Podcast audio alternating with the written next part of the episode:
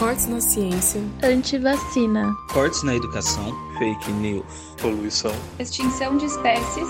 Agrotóxicos. Desmatamento. Sério Sapiens.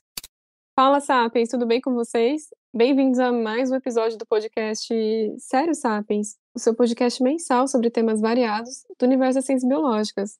Eu sou a Gabriele. Eu sou a Thalita. E eu sou o Renan. Bom, nesse episódio apocalíptico, a gente vai Uhum. tentar não te deixar em depressão, mas mostrar alguns caminhos possíveis. Só que antes da gente entrar no tema em si, eu acho que a gente tem alguns recados, né? Como sempre, todo episódio a gente precisa lembrar disso, né? É, é importante, muito importante porque somos pobres divulgadores científicos. Pobres e independentes, vale ressaltar. Exatamente. Bom, o primeiro aviso é basicamente para seguir a gente nas redes sociais, né? Instagram, Face, seguir a gente no nosso canal no YouTube, deixar cinco estrelas no Spotify.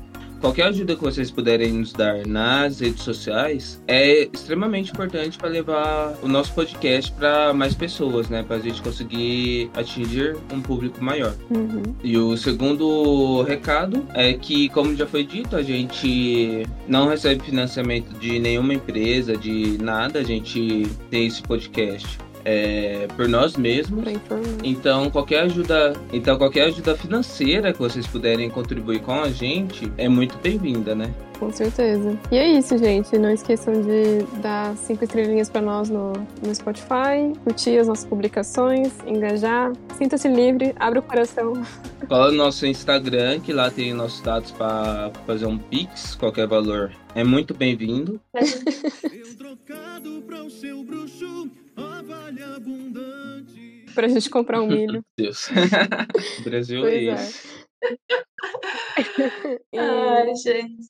enfim, acho que é isso. É, e também, se vocês quiserem, tem a função agora do Spotify de você deixar ali é, um comentário sobre o que você achou do episódio. Então você pode fazer isso pelo Spotify ou pelo, pelas nossas redes sociais. Qualquer coisa é só mandar um oi pra gente. Bom, eu acho que a gente pode ir pro episódio e eu deixo a pergunta: Sim.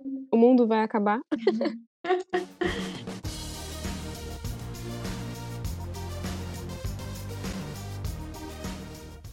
Vamos falar, né, então, sobre o que que a gente vai conversar nesse episódio aí, 37.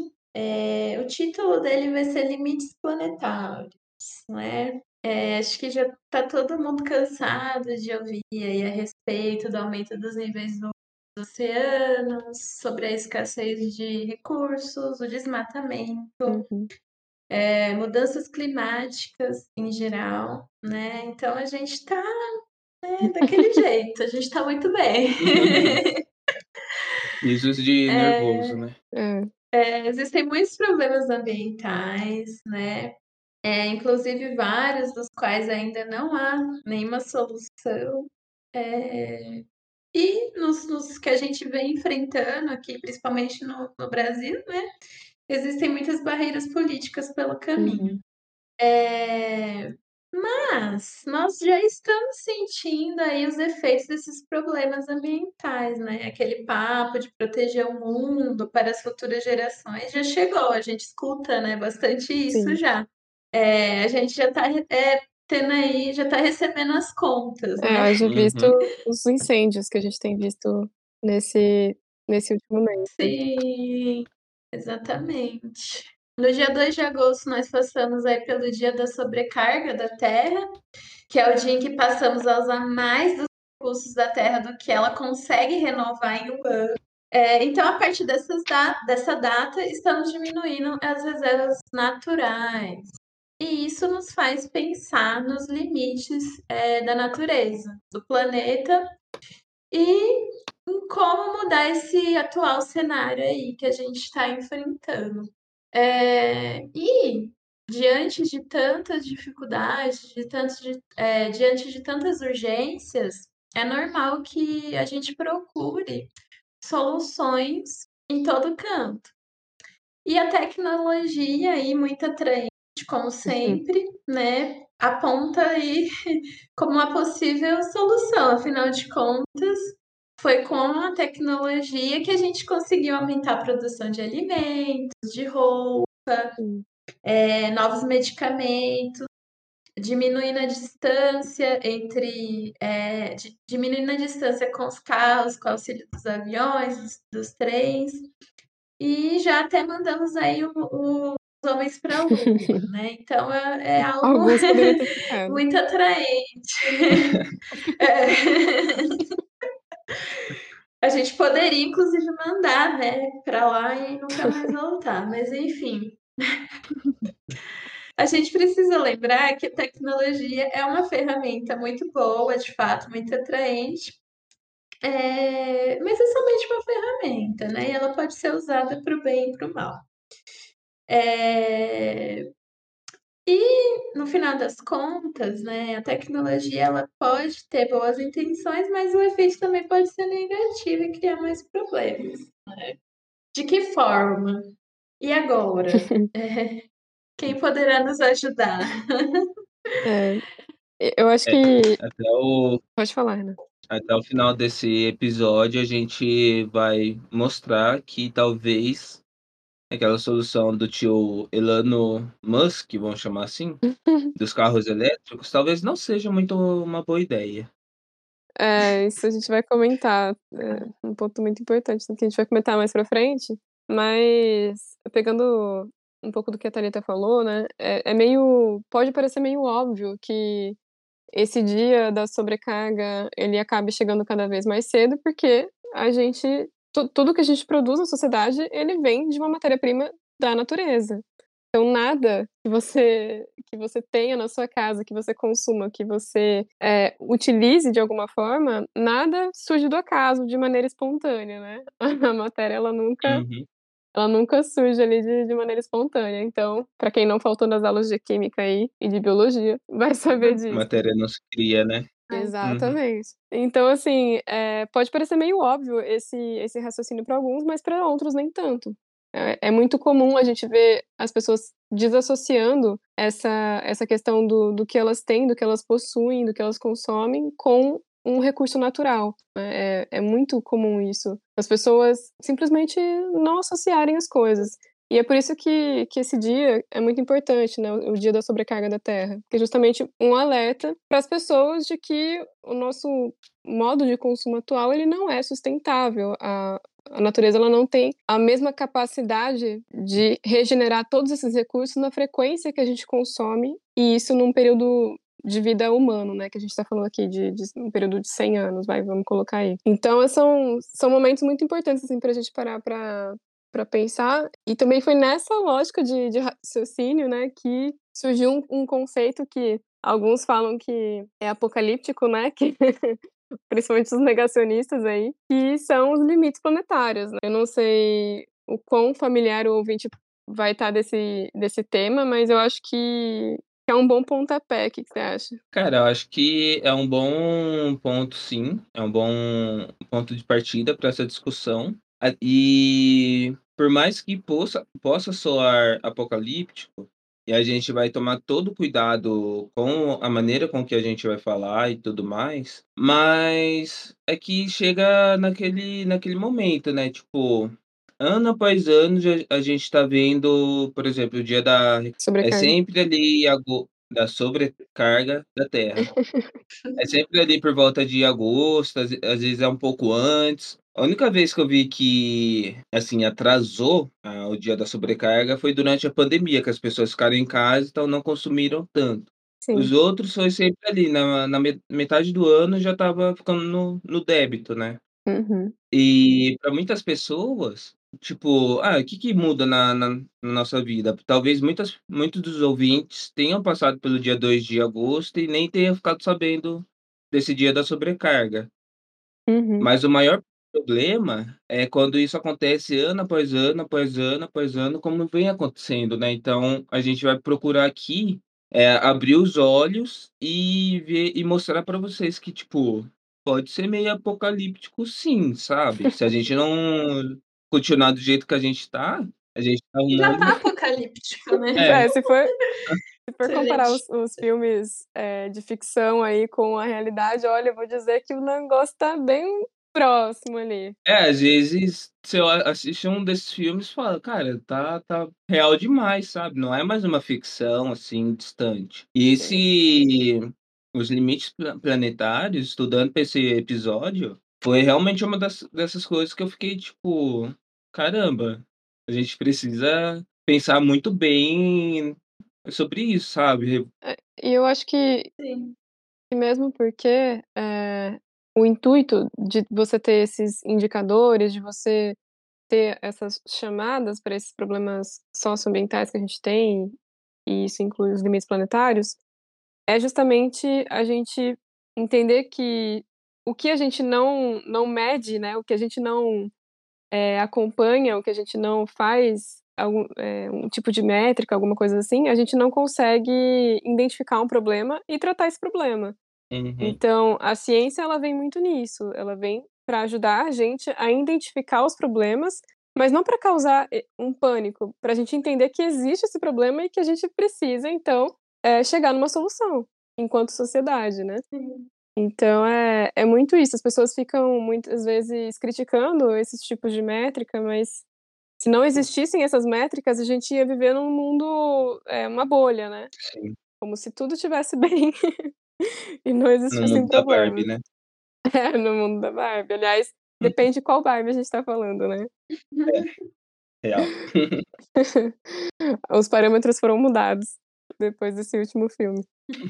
Mas, enfim. Então, eu acho que vale a pena a gente definir os limites planetários, porque, para quem não sabe, ele é um, um, conceito que foi criado em 2009 pelo cientista sueco Rockström, muito famoso assim na, na área de mudanças climáticas e afins. Então, ele e um grupo de cientistas, de colegas integrantes ali do Stockholm Resilience Center, é, identificaram nove dos chamados limites planetários. E aí, é, nesses limites, a gente o que, que a gente está querendo dizer aqui? São os limites ambientais seguros dentro do qual a humanidade consegue, pode se desenvolver sem que as mudanças ambientais sejam irreversíveis. O que alguns a gente vai falar aqui que já estão nesse caso, né? De... A maioria, né? É, não, sendo, eu não sendo quis- bem sincero. eu não quis assustar, né? Eu falei, não, vamos com calma, mas a, a Thali já deu spoiler aqui. É, são, assim, é um, é um termo muito utilizado para a gente conseguir compreender esses limites planetários que a gente vai descrever e que é justamente isso, serve como uma métrica para a gente entender até, até onde o desenvolvimento humano pode ir sem que a gente torne a nossa existência insustentável. Então é muito importante a gente entender essa capacidade regenerativa da Terra, né, Thali? Sim, sim. É, Então vamos destrinchar aí esses nove limites planetários. É, Vou listar primeiro eles, falando quais são é, cada um. É, começando pelo primeiro, que é a perda da biodiversidade e as extinções, mudanças climáticas, os ciclos biogeoquímicos, é, falando do ciclo do nitrogênio e do fósforo, abuso no uso é, das terras, a acidificação dos oceanos, mudança no uso da água doce, a degradação da camada de, de ozônio, carregamento de, de aerosóis para a atmosfera e, por fim, a poluição química.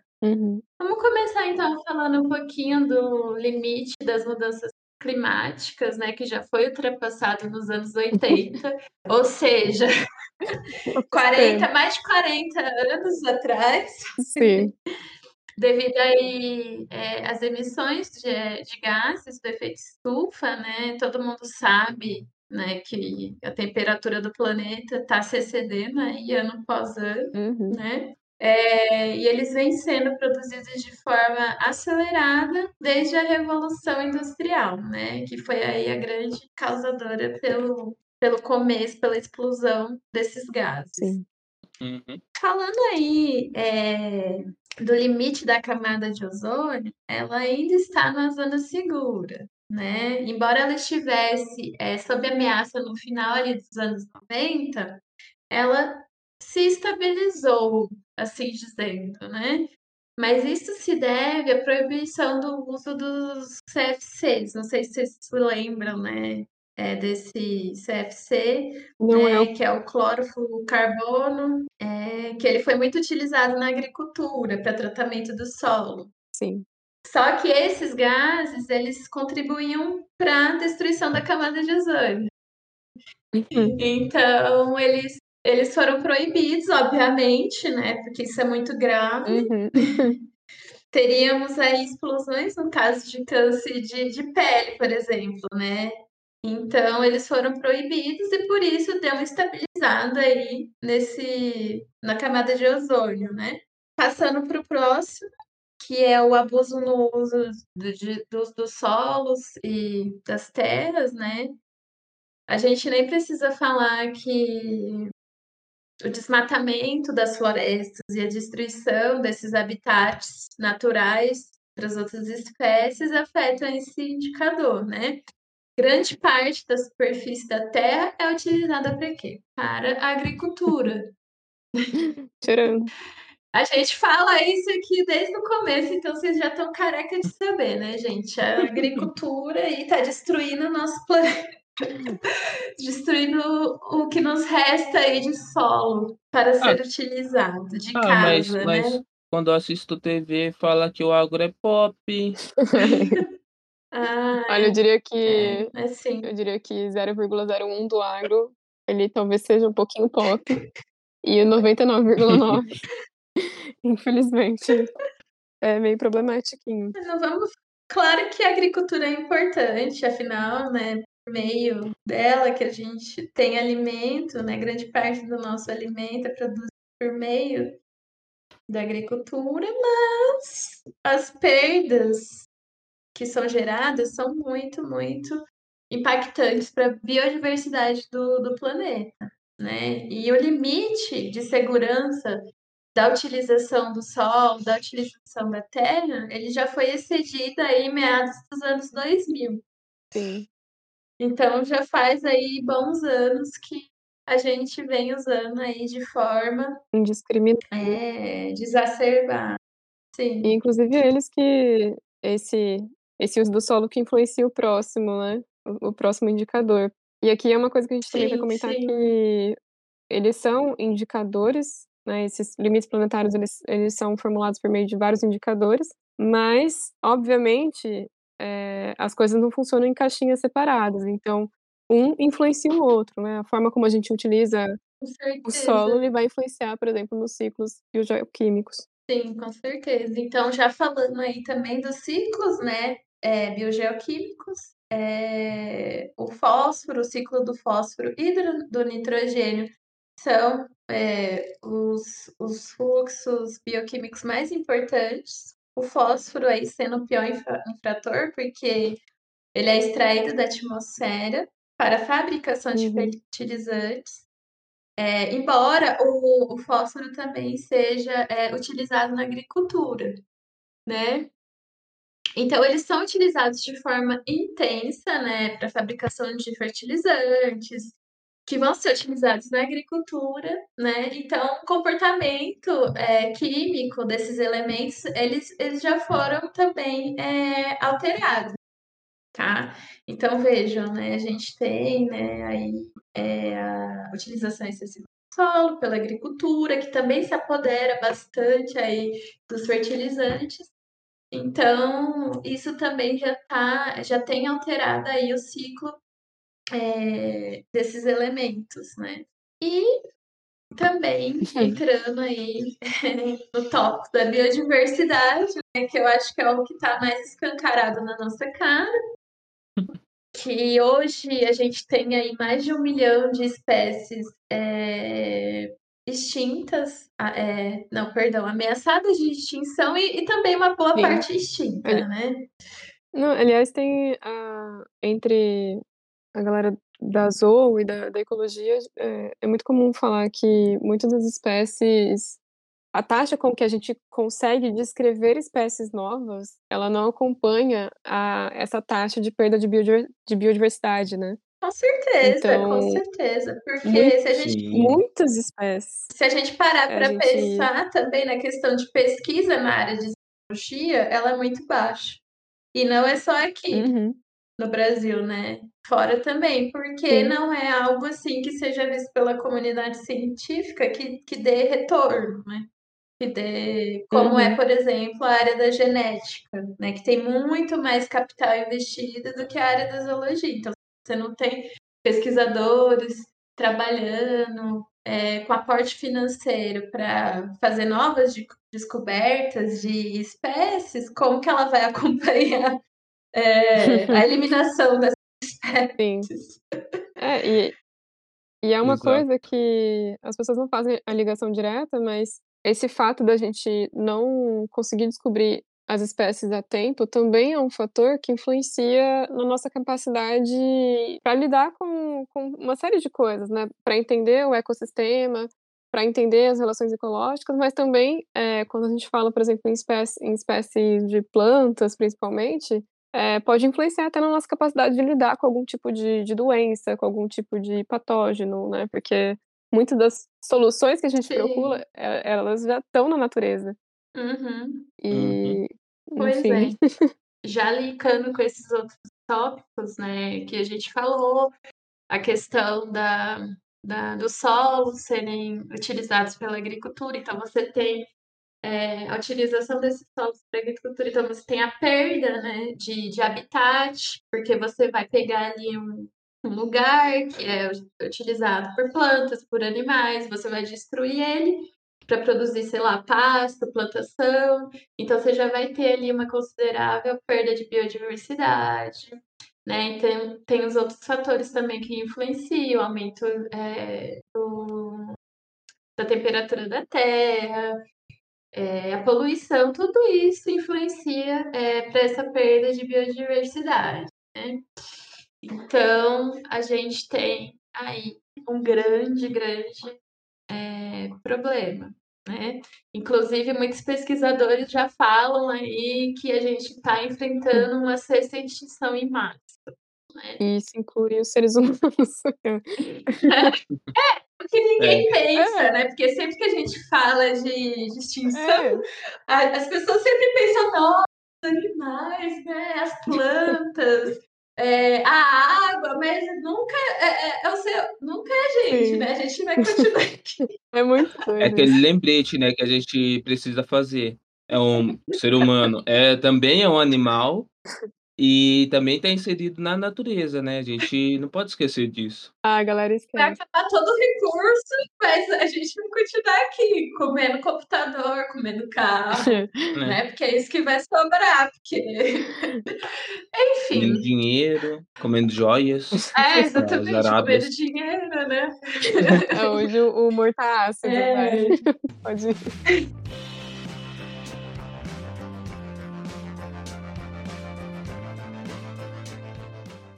É, falando aí dos limites aerosóis, ele é um limite que ele não, não, não é quantificado, porque isso implicaria em conhecer é, as concentrações de partículas em toda a atmosfera, algo que é impossível, Uhum. né? Mas se a gente parar para pensar que é, os gases é, poluentes eles estão aumentando e a qualidade do ar está sendo afetada, é, isso é claramente perceptível é, nas cidades é, mais populosas do mundo. Né? Então, por exemplo, se a gente está no centro de São Paulo, né, na cidade de São Paulo, ali no centro, a gente percebe que a qualidade do ar é totalmente poluída e diferente em comparação, sei lá, com a cidade do né, que tem mais área verde. Então, é, a gente sabe que é um limite que não está quantificado, mas é, é algo que está na nossa cara também com a poluição, né? Sim. Que já, já está sendo muito, muito afetado também, né? Uhum. Já entrando também daí no limite da poluição química, né? Que em 2022, né, recente, aí já também já, já excedeu o seu limite. Porque o uso de produtos químicos tem aumentado constantemente é, desde o século XX. É, e eles atingem aí quase todos os ecossistemas, né? Seja terrestre, seja aquático, né? A gente tem plásticos, né, atingindo aí os oceanos já, plásticos, Uhum. metais pesados, hidrocarbonetos são alguns exemplos, né, desses compostos tóxicos. É, e eles entram também na cadeia alimentar, né, gente? E falando aí dos microplásticos, já foi comprovado que eles já estão presentes até nas placentas humanas, né? Então, assim, voltando no, no ponto, né? Ai, tá, tá afetando os ecossistemas, a gente não tá falando só dos animais, dos peixes, né? Dos insetos, a gente tá falando também da gente. Não, mas é, Então, eu acho que, que só em casos, nesses casos drásticos e em que, tipo, ai, temos microplásticos na corrente sanguínea, na placenta, é, são só nesses casos drásticos que parece que o ser humano ele associa o fato de que a gente está inserido em um ciclo biológico e biogeoquímico. exatamente, exato. Já foi encontrado plástico, inclusive, é, em peixes, Uhum. né? Sim. E aí a gente, pô, a gente come peixe, cara. Vocês acham que isso não É. vai parar no nosso corpo? E pode vir aquele papo de assim, ah, e talvez só quando chega no, no ser humano que realmente se preocupa, né? Mas mesmo que não chegasse, eu acho que a gente, como sociedade, já deveria se preocupar só de ter plástico em, nos animais, sabe? Tipo, nos peixes, que né, a Thalita falou, Sim. ter plástico em mamíferos, cara, tipo, sei lá, pra mim, se, se tá, o plástico é uma, uma coisa que não existe naturalmente na natureza, né? Então, se tá tendo acumulação em algum ponto da, da, da cadeia alimentar, já é preocupante, mesmo que, sei lá, a pessoa, assim, de repente não, não come carne ou alguma coisa assim, Uhum. sabe? Sim, sim, com certeza. É, e por fim, falando aí do, do último limite planetário, nós temos a acidificação dos oceanos, tá?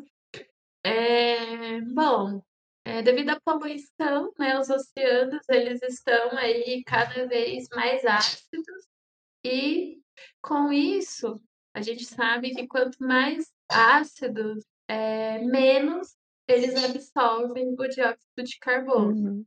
né, que é um dos principais é, gases causadores do, do efeito estufa. Né? Então, os oceanos eles contribuem para a diminuição desse gás, porém, com o aumento da acidez, eles estão é, contribuindo cada vez menos. Né? Então, é, isso é um problema também aí para elevar a temperatura do planeta, né, gente? Sim. Além disso, né, quando você tem é, uma acidez muito alta, isso também impacta a vida marinha, Uhum. em especial os recifes de corais, né? E, por sua vez, isso vai desencadear vários problemas, principalmente na relação das cadeias alimentares, Uhum. né? E isso pode levar à extinção das espécies que ali vivem. Então, só problemas, só Pois é, é, não tá fácil. Você quer falar? Não, só ia perguntar pro ouvinte se tá, tá apocalíptico demais agora. já, já tá dando palpitação, porque em mim já tá. Mas o- uma coisa que é importante a gente comentar também é que esses estudos eles foram sendo atualizados ao longo do ano, como a Thali comentou um pouco. E a gente teve a primeira versão ali em 2009, teve a segunda atualização publicada em 2015, e a gente teve a mais recente para abrir esse ano com chave de ouro para os ansiosos, uma outra atualização desse estudo, desses limites planetários, que foi publicado na Nature em maio desse ano, se eu não me engano. E esse estudo, para quem não, não ouviu ainda, não leu sobre, ele agrega alguns elementos a esses limites planetários que a gente estava comentando. Então, ele incorpora uma- algumas questões mais sociais a ele, porque, como a gente já comentou bastante aqui no, no podcast, tudo envolve o ambiente e envolve a sociedade. A gente não consegue desvincular a questão climática da questão social, é, da questão do racismo ambiental, da questão, enfim, de consumo. Então, os temas eles Uhum. são muito interligados e para a gente conseguir discutir eles, eles precisam ter valores, ter indicadores não só ambientais, mas sociais também. E é por isso que eles incluíram a questão da equidade e justiça ambiental no cálculo de alguns limiares. E pela primeira vez, essas variáveis elas foram analisadas e quantificadas em conjunto, né? E isso é muito importante, porque aí produz indicadores mais robustos, inclusive alguns que foram atualizados ali, que eles mudaram para sistemas vitais do planeta. Então teve um indicador, né, um limite planetário ali, e agora inclui a questão do clima, biodiversidade, água e ar e também os impactos à vida humana. Então, assim, dá para perceber que o estudo ele ficou cada vez mais robusto ali ao longo dos anos e agora tem uma série de indicadores novos, o que eu vejo como algo muito positivo, né? A pesquisa que foi publicada na, na, na Nature, ela tem o título ali depois, para quem quiser pesquisar, mas eu vou falar o nome em português, é Limites Seguros e Justos do Sistema Terrestre. Então, essa, essa pesquisa, ela concluiu que a janela disponível para a gente poder ter um futuro viável ali para o planeta, ela ainda é mais restrita quando a gente considera esses fatores sociais, né, e não só a questão ambiental isoladamente. E, mas essa atualização, ela busca, ela é importante porque ela busca superar as, as fragilidades, as lacunas dos estudos anteriores e tornar uma perspectiva de desenvolvimento seguro e, e justo nas condições é, para todas as populações mais vulneráveis, porque uma grande questão é, que a gente também aborda bastante é o racismo ambiental, porque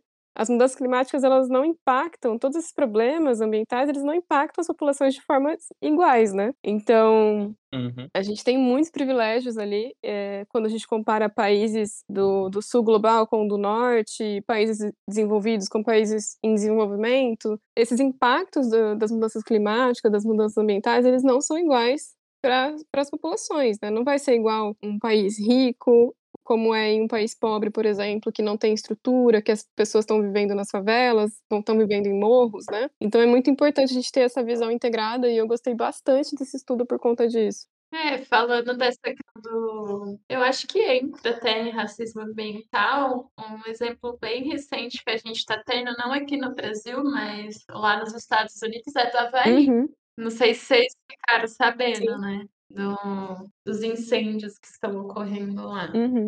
E parece que não sabem a causa, mas com certeza é, alguns estudiosos estão relacionando né, com problemas é, ambientais, é, falta de umidade, tempo seco, enfim. E- E, e assim, né? Eu só fiquei sabendo disso porque é, eu vi um professor no Instagram fazendo reels a respeito. Sim. Mas como é um lugar, assim, né, que não é considerado tão, não é o centro dos Estados Unidos, né?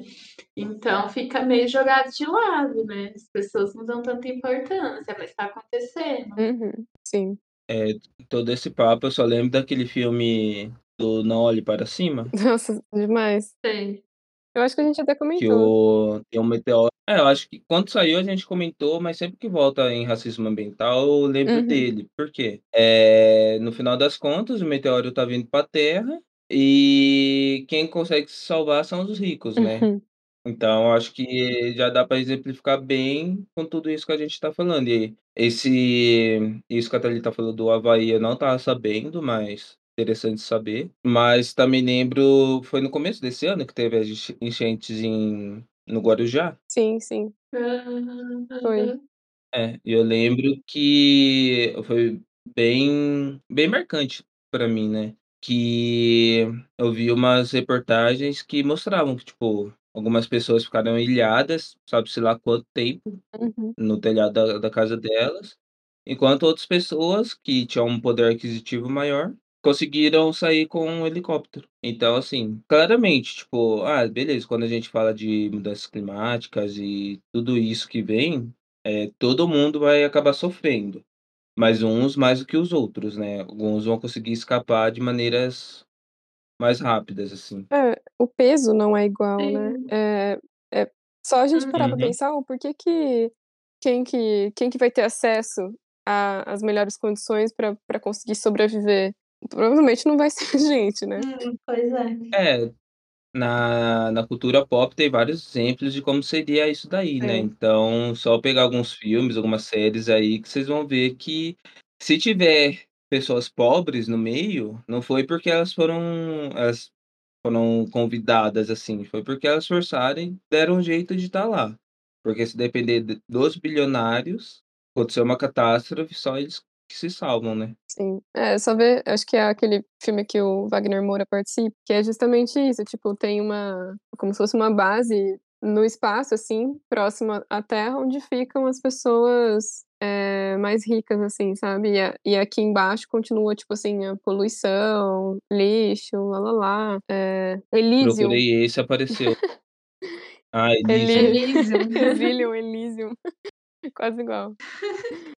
É, mas enfim, é um filme que meio que retrata um pouco isso, acho que é o Wagner Moura com Matt é, o Damon, Matt Damon. Alice Braga. É, já que você deu uma uma dica, eu também quero recomendar a série Snowpiercer, Uhum. que é de um trem que ele não para, ele tem que ficar se movendo, porque o mundo acabou, né, tá passando por uma como posso dizer? Tipo, esfriou, tá Período todo lado tem neve. É, um período É, um glacial, período né. glacial. E esse trem tem uma tecnologia que ele, ao se movimentar, ele se alimenta. Então ele não pode parar de se mover, então ele fica andando, assim. Porém, as pessoas que estão lá dentro, é a humanidade toda, né, só que é dividida por Hum. vagões. Então, tipo, quem tá na frente são os mais ricos, e quem fica lá no fundão, são os mais pobres, que eles nem estavam no projeto pra entrar no no trem, só que aí na última hora eles conseguiram forçar e entraram Hum. lá. Aí lá pra dá pra ter uma ideia boa também de como seria isso tudo. É, essa série é é bem doida, assim, porque ela testa até os nossos conceitos de de certo e errado, de, eh, organização social, tipo, justiça social, você fica você fica meio em cima do muro, tem uns momentos. E e já que você falou, né, desse a gente citou aqui alguns casos de de como esse futuro possível seria, eh, exemplifica muito algo que que a gente as pessoas tentam relacionar pra tentar sair desse futuro apocalíptico, né, entre aspas, que Uhum. é a tecnologia. Sim. É, eu acho que até em parte por causa da cultura pop, que, por exemplo, você falou do filme que tem uma base no espaço, né. Uhum. Eu falei de uma série que tem um trem que, eh, ele gera a própria energia, assim, quase que de uma maneira que a gente não tem hoje em dia, né. Então a Sim. gente acaba olhando pra tecnologia como se ela fosse uma salvadora muito além do que ela realmente é. Uhum. Como se a gente olha, por exemplo, ah, tem aquecimento global, tal, vamos fazer uma um grande aparato tecnológico que vai resolver nossos problemas. Aí vem a gente com um balde de água gelada pra jogar em cima de vocês e fala: "É, tá não vai ser assim não, né". Porque a tecnologia, ela pode ir por um lado contrário, ela pode até mesmo parecer que está solucionando aquele pro problema momentaneamente, mas no final das contas pode piorar. E isso esse seria o paradoxo de Jevons, e se eu acabar Uhum. falando sem querer paradoxo de jovens, me perdoem. Gente, é que assim, vou fazer um um adendo pra quem tá ouvindo, o Renan tá muito emocionado de falar sobre o paradoxo de Jevons, tá, ele esperou anos por isso, então Desde que eu tinha 5 anos, eu já esperava por esse momento, e Sim. finalmente chegou, estou aqui vestido com um terno, assim, a melhor roupa que eu tenho. De gala pra falar desse efeito bumerangue, vai. Exatamente. Mas o paradoxo de Jevons, ele vai tratar de como as novas tecnologias, que elas vão se mostrar muito mais eficientes e por serem mais eficientes, elas aparentemente elas diminuiriam a pressão sobre os recursos naturais, mas que no final das contas elas podem até até mesmo aumentar o assim, o uso desses recursos, né. Uhum. Esse paradoxo, ele foi proposto por um economista bri britânico, foi o William Stanley Jevons, e isso lá em 1865. E o que estava acontecendo nessa época? A revolução industrial. E o Jevons, ele notou que com o o desenvolvimento de motores mais eficientes, eh, o que se esperava que diminuísse a dependência do carvão na época. Uhum. Só que o que ele notou foi o contrário, que acabou aumentando a necessidade do do carvão, acabou aumentando o consumo do do carvão. Até que ele falou uma a seguinte frase, né: "É um completo engano supor que com o uso mais eficiente dos combustíveis, implicará numa redução do seu consumo. A verdade é precisamente o oposto". Uhum. E ele usou essa frase lá em 1865, mas ainda hoje a gente consegue ver muito bem sua aplicação, não só no falando de combustíveis, mas extrapolando pra outras áreas também. E lá no começo do episódio a gente brincou sobre o carro elétrico, mas o que que a gente quis dizer sobre aquilo? É que o carro elétrico nessa no que a gente sempre fala, que tá na noti nas notícias quase que toda hora a gente vê alguma notícia falando sobre a transição energética, né. Deixar de usar combustíveis fósseis pra passar para fontes de energias renováveis. E dentro disso tudo, a gente ouve muito falar sobre os carros elétricos, que eles são o futuro e vão diminuir a poluição e tal. Porém, a gente já falou várias vezes que talvez não seja o melhor a melhor saída, por vários motivos, mas o que o paradoxo de Jevons se aplica aqui, é que a gente tá trocando a gasolina, os combustíveis fósseis, por uma bateria que a gente colocaria nesse carro elétrico, né. Uhum. Uma bateria que seria usada seria feita de lítio, que é um minério, um minério que não é em todo lugar que a gente vai encontrar. E dada a nossa frota atual de carros, cara, imagina substituir todo todos os carros por carros elétricos.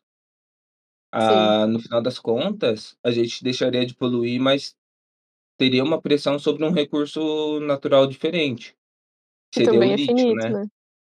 É, que também é finito, que tem outros problemas envolvidos. Então, no final das contas, a gente estaria trocando 6 por meia dúzia, né. Sim, é é a grande questão é que você aumenta a extração, eh, a extração desse recurso pra um consumo exacerbado, porque aí tudo passa a ser dependente do de um outro recurso, né, você tá só substituindo. Uhum. E e a gente tem uma série de de de exemplos na sociedade atual sobre esse paradoxo de Jevons. E até, assim, a a gente tem que pensar também, de forma mais crítica, em relação a muitos recursos, por exemplo, quando o Brasil fala: "Ah, o Brasil, ele tem a maior parte das fontes renováveis e tudo mais", mas a gente tem que pensar da onde essas energias vêm, como elas são geradas e quais os impactos que elas causam. Uhum. Então, quando a gente pega as hidrelétricas, elas não são totalmente sustentáveis e totalmente limpas, né, existe uma série de impactos socioambientais por trás. E nesse caso, né, principalmente das energias, a gente tem que pensar tanto nesses impactos, quanto nesses possíveis desdobramentos que podem ter que o Jevons ele alerta. A gente tá falando da energia, porque é um tema muito emblemático, porque sempre tá ligado com essa questão, né, de como que vai ser o futuro, o nosso desenvolvimento, enfim, mas eu acho que é importante a gente pensar da onde vêm essas essas fontes de energia, né, e que elas não Uhum. são É. elas não são Ten sustentáveis muitas vezes. tentando sair um pouquinho do do assunto das energias, a gente pode usar um outro exemplo, que são os celulares, né. Uhum. Ah, o celular, a gente sabe que tem meio que um um período de vida, vamos colocar desse jeito, mas nos últimos dias eu estava vendo algumas notícias sobre a possível volta de um acessório revolucionário, de um não é um acessório, mas uma possibilidade revolucionária que hoje em dia já se perdeu, que é a remoção da bateria dos celulares. Não sei se vocês Mano. lembram, mas sei lá, 10 anos atrás era possível trocar a bateria de um celular. Hoje já não dá, ela é fixa, e assim, você até pode levar numa assistência pra trocar, mas é uma dificuldade tão grande pra conseguir fazer isso, que às vezes vale mais Uhum. comprar um celular novo, né. Sim. Mas aí o é aí o problema. Por que que a gente tá focando nas baterias? Porque o assim, geralmente a primeira coisa que dá pau num celular, ou é a tela ou é a bateria. Mesmo que você tenha todo o cuidado do mundo pra que a tel a tela não rache e tal, a bateria você não tem muito o que fazer, vai passar os anos, e ela vai ficar mais não é viciada, mas tipo, ela não vai conseguir armazenar tanta energia quanto uma bateria nova, né. É Só normal, que por porque causa de é, é normal, tem um não ciclo. Não tem É. o que fazer, a não a não ser trocar a bateria.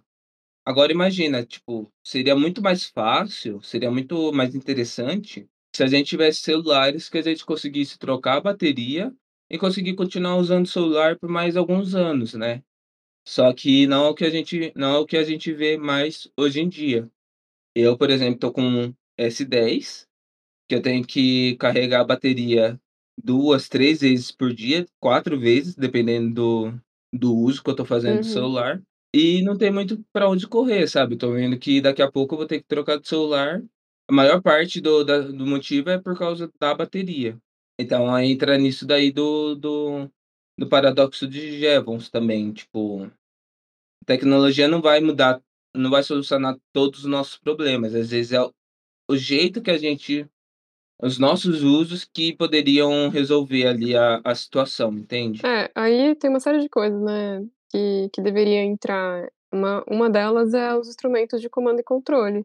Então, as regulações, né? Uhum. Os notebooks, por exemplo, a gente consegue ter. Você retira as peças e você pode dar um, upgrade nele ou manter ou só trocar a bateria. E o mesmo deveria ser para muitas coisas, porque não é sustentável esse, esse modelo de coisas descartáveis, obsolescência programada, que todos os celulares praticamente têm. Uhum. E, mas assim, toda essa, essa conversa sobre, sobre as possíveis os possíveis impactos, limites planetários, muitas vezes as pessoas param, ouvem esse tema e ficam assim, ah, então agora eu vou aplicar a psicologia do foda-se, que é, é, já que tudo tá dando errado, já que tudo não tem uma solução, já que a gente vai, a solução não tá na tecnologia, a gente vai extrapolar esses limites planetários que já tá ali, né, no, no seu, todos no seu máximo, então não tem o que fazer, eu vou continuar vivendo a minha vida livremente, carpe diem, né? Carpe diem de uma maneira bem, Bem estranha, estranha. né? Mas é a psicologia reversa ali, né? Que, que acaba acontecendo porque quando você tem essas situações que, que criam uma- um certo, vamos colocar, pânico, entre aspas, né? A reação mais comum é essa de não se importar mais, então. Porque as coisas vão acontecer, eu, eu mudando ou não, o nosso sistema mudando ou não. Só que não é bem assim, né? E se a gente for parar pra pensar, tem uma pesquisadora que eu gosto bastante, que é a Kate Hedworth, que ela é uma economista também, a gente tá trazendo bastante economista aqui hoje, mas ela questiona o modelo econômico que é repassado e replicado, assim, sem muito senso crítico nas universidades, é, e principalmente pela, pela ala mais liberal, né, da, da economia. Então, ela, ela desde sempre, ela se incomodou com essa questão de o, que era ensinado basicamente na, nas universidades era tudo voltado a como que você entende o mercado, como que você mantém esse mercado, sabe? Como se fosse Uhum. leis da física, como se fosse coisas que já estão ali desde quando a Terra Uhum. é Terra. E não é bem assim, né, gente? É, não dá para você tratar as questões, conceitos da, da economia como se fosse uma verdade absoluta, porque na verdade nada mais é do que a forma como a gente escolheu se desenvolver até o momento e não, não como uma forma que não há possibilidade de, de mudança, né? Uhum. É, é aquela coisa, né? A economia não é uma ciência exata, ela é uma ciência Olha, contábeis, humanas, e várias das suas Uhum. ah, medições têm um, um fator humano ali, né? E mesmo que não tivesse, tipo, quando a gente fala de mercado, o mercado é formado por pessoas. É, é, eu ia falar uma palavra muito feia aqui, mas é injusto você olhar para o mercado como se fosse uma coisa completamente imparcial, Sim. a, sei lá, uma entidade, né? Não, é formado por pessoas e então a Sim. gente tem que considerar pessoas. É, e é, é muito isso. Apesar de muitos economistas esquecerem do fator né, pessoas, que existem pessoas ali, que pessoas vão ser impactadas por, dependendo do Uhum. modelo econômico que a gente segue, é, é muito importante a gente ter esse senso crítico para pensar os nossos modelos, e é isso que ela traz. Ela traz a teoria que a gente chama de donut, que é as rosquinhas, né? Aquelas rosquinhas, acho que é, principalmente a rosquinha americana, que todo mundo pensa. Ah, não era do Trump, então? Pelo amor de Pelo amor de Darwin. Ai, cara. Não, não era. Mas essa teoria que ela traz, que tem esse, esse, esse, essa imagem de, de donut, ela nada mais propõe do que rever os conceitos sobre produção e extração dos recursos naturais. E ela tenta alinhar isso aos limites planetários que a gente estava falando aqui, né? Então, como que a gente consegue ter um desenvolvimento é, econômico de forma exacerbada e sem limite e que se perpetue por tantos anos sem ter nenhum tipo de impacto? Isso é impossível, porque, como a gente comentou no começo, todo tipo de, de produto que a gente tem na sociedade, ele vem do ambiente natural. E se ele vem do ambiente natural, então a gente precisa alinhar o nosso modelo econômico, o nosso modelo produtivo, a essa capacidade do ambiente de se regenerar. Então, é aí que ela traz a teoria do Donald. E ela, assim, é uma teoria muito massa, tem várias palestras dela é, no YouTube, até para quem quiser dar uma olhada, recomendo fortemente. Mas a, a ideia central é conseguir agregar esses, esses valores, esses indicadores, né, os aspectos sociais que levam a uma boa qualidade de vida, enquanto a gente mantém esses limites numa, numa faixa segura. E como que a gente faz isso, né? Ela traz vários aspectos, mas principalmente distribuição de renda. Uhum. né? Então, aqui, nesse modelo, a gente não pode ter uma sociedade onde muitos é, têm pouco e poucos têm muito. Porque isso causa um desequilíbrio na, nas relações e no meio ambiente. Então, a gente sabe, né? Isso isso tá, tá muito bem, bem posto que quando a gente olha lá o mapa de quem é, libera mais CO2 pro, pro meio ambiente, são os países mais pobres. Não, né? Não.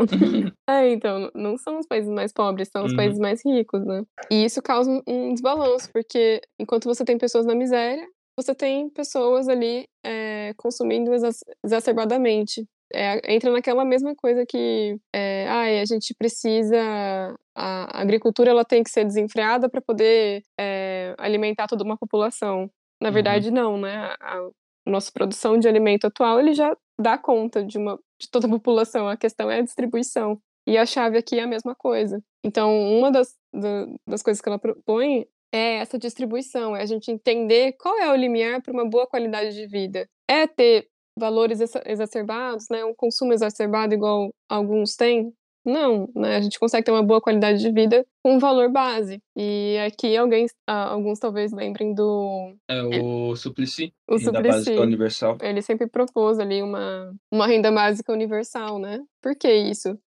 Porque quando a gente distribui a renda, quando as coisas estão mais. eh, quando todo mundo tem condições mínimas de viver e poder ter um bem-estar, né? De poder ter ali as suas coisas, mas nada de forma tão exagerada, a gente consegue equilibrar esse, esse, esse consumo e talvez viver ali dentro desses limites planetários, que é possível, né? Quando a gente repensa o nosso modelo de, de produção e consumo. Sim. Ah, é, uma coisa que eu achei bem interessante no que ela fala é sobre esse crescimento desenfreado que a gente passa, né? Uhum. Cara, não tem outro jeito de falar. Parece que os recursos são infinitos. Que todo ano você tem que crescer mais, tem que ter lucro em cima de lucro. E a gente tá vendo que não, não são infinitos. A gente precisa mudar o, o, a nossa sociedade quanto a isso, né? E ela é bem clara nisso. É, Eu não lembro a- as palavras exatas, mas ela fala, ó, é impossível a gente conseguir um meio termo no, no capitalismo. E eu não conhecia Sim. ela até estudar para esse episódio, porém eu conheço um outro carinha que falava isso. Não, não era o Marx, embora ele também falava, xingasse bastante o capitalismo. Mas recentemente eu tenho lido algumas coisas sobre o James O'Connor, e ele tem um capítulo bem interessante que fala sobre é possível uma um capitalismo sustentável? E ele basicamente diz que não, que não é possível eh, por causa disso, porque a gente tem uma ideia de acumular infinitamente dentro do, do capitalismo. E isso não é sustentável frente a Sim. recursos finitos. Então, acho bem interessante essa, essa visão da, da Kate. Eu não sei se ela é comunista ou não, mas também não vem ao caso. Mas eu acho interessante como ela com, com palavras diferentes, diz a mesma coisa que outra, outro autor que eu estava lendo diz, sabe? E a cada dia que passa eu tenho mais certeza disso. Tipo, cara, a gente tem que Sim. fazer grandes mudanças, mudanças profundas na, na nossa sociedade, se a gente quiser realmente ser sustentável. Não adianta ficar tipo, ai, vamos, vamos diminuir nosso consumo de água. Não é só isso que vai mudar, sabe? Vamos tomar um banho mais rápido. É. Não lave o cabelo. Nossa, é. Mas é, é foda, porque assim, é, quando a gente conversa com as pessoas e a, a gente fala que é, não existe uma solução no capitalismo, as pessoas geralmente tendem a um pensamento de 880. Ah, então se eu não posso viver no capitalismo, é, eu não vou ter nada, Uhum. sabe? E, e não é isso que a gente está falando, né? A gente está falando que, primeiro, se você for observar muito bem e comparar com o nível de riqueza no mundo, ah, você não tem nada, realmente, viu? Desculpa dar essa notícia. Mas você realmente não tem nada. Né? É, é doido isso, você conversar com as pessoas e as pessoas achar que, que elas são bilionárias, né? Mas. Ou- Só para consciência de É. classe. É, tipo, é, A famosa Ah, consciência. você fala com certas pessoas que elas acreditam que estão mais próximas de um bilionário do que de uma, um morador de rua. Tipo, não, desculpa. Infelizmente, você está mais próximo de um morador de rua. E se você ganha 10 mil por mês, você está mais próximo de um morador de rua. Então, a gente deveria ter a consciência de Exato. classe e também a gente devia se preocupar muito mais com o morador de rua, defender muito mais o morador de rua, do que um bilionário. Nunca vai entender. Nunca vai entender quem defende bilionário. Eu também não. Nunca vai. então. Mas assim, é, isso tudo não significa que você não pode ter as suas coisas, de você consumir o que você quer. Isso significa que sim, você pode e que todo mundo deveria ter acesso a isso. A única coisa que a gente está falando aqui, e que essa teoria ela propõe, é que a gente tenha uma economia baseada não em coisas descartáveis, baseada numa distribuição igual de, né, de tudo, de renda, de alimento, né, que todos tenham acesso e que todos consigam ter uma vida confortável dentro desses limites. Então, a rosquinha, ela fala que é uma imagem que a parte de dentro da rosquinha, tipo, se você cai, é onde as pessoas ficam sem dinheiro, sem casa, sem alimentação, e que o ideal seria que todo mundo conseguisse viver ali em cima da, da rosquinha, mas né, no limite ali de sem, sem extrapolar esses limites desse círculo, né? Uhum. Enfim, é, é algo pra gente refletir. E eu acho que fica a reflexão, né? Que, que modelo econômico a gente quer para o nosso futuro, já que esse, obviamente, não é sustentável. Será que a gente quer abelhas robóticas fazendo polinização? Porque a tecnologia vai resolver tudo? Eu acho que, que não, né? É. Eu acho que a gente deveria buscar um futuro onde, que, onde todo mundo conseguisse ter ali uma qualidade de vida. Sim. Inclusive, todos os animais, e somos animais também, né? É bom. Isso Eu Acho que inclui essa a também foi uma, gente. uma reflexão muito importante. Animais inclusos. É. Ani- Animais Eu acho inclusos. importante falar também que em nenhum momento a gente se propõe a vir aqui falar e apontar exatamente o caminho que devemos seguir como sociedade, né? Eu acho que tem muitas coisas, como a gente vai ter, é, precisaria é, derru- derrubar as estruturas da sociedade que a gente vive mesmo, vai ter muita coisa que a gente vai descobrir ali no momento que a gente estaria fazendo isso. Assim como no passado, embora muita gente não é, prefira esquecer, mas o capitalismo ele não surgiu do jeito que é exatamente hoje, né? Teve várias coisas, várias fases até ficar estruturado do jeito que é atualmente. Então, para a gente Uhum. dar um, o próximo passo para uma sociedade mais sustentável, para uma, uma sociedade que respeite os limites do, do planeta, seria assim também, seria passo a passo. A gente está atrasado nos passos? Sim, mas a gente precisa dar esses passos, senão a gente nunca chega lá. Então.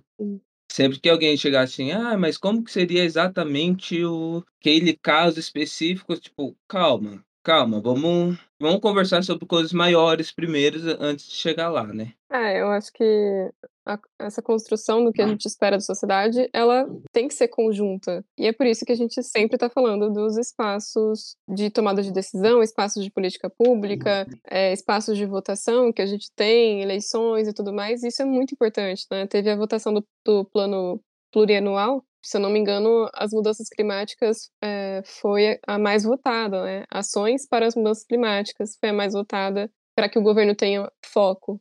E isso já quer dizer alguma coisa. Quer dizer que uma parte da sociedade se mobilizou para estar votando. Então, são nesses espaços que, de construção conjunta que a gente consegue dando esses passos, sabe? Para ir modificando o nosso sistema é, de desenvolvimento também e as nossas prioridades. Então, bora, bora ficar atento, bora tomar essas decisões sábias ali de, de quem são os nossos líderes também. Exatamente. E bora. E bora Bom, derrubar o capitalismo.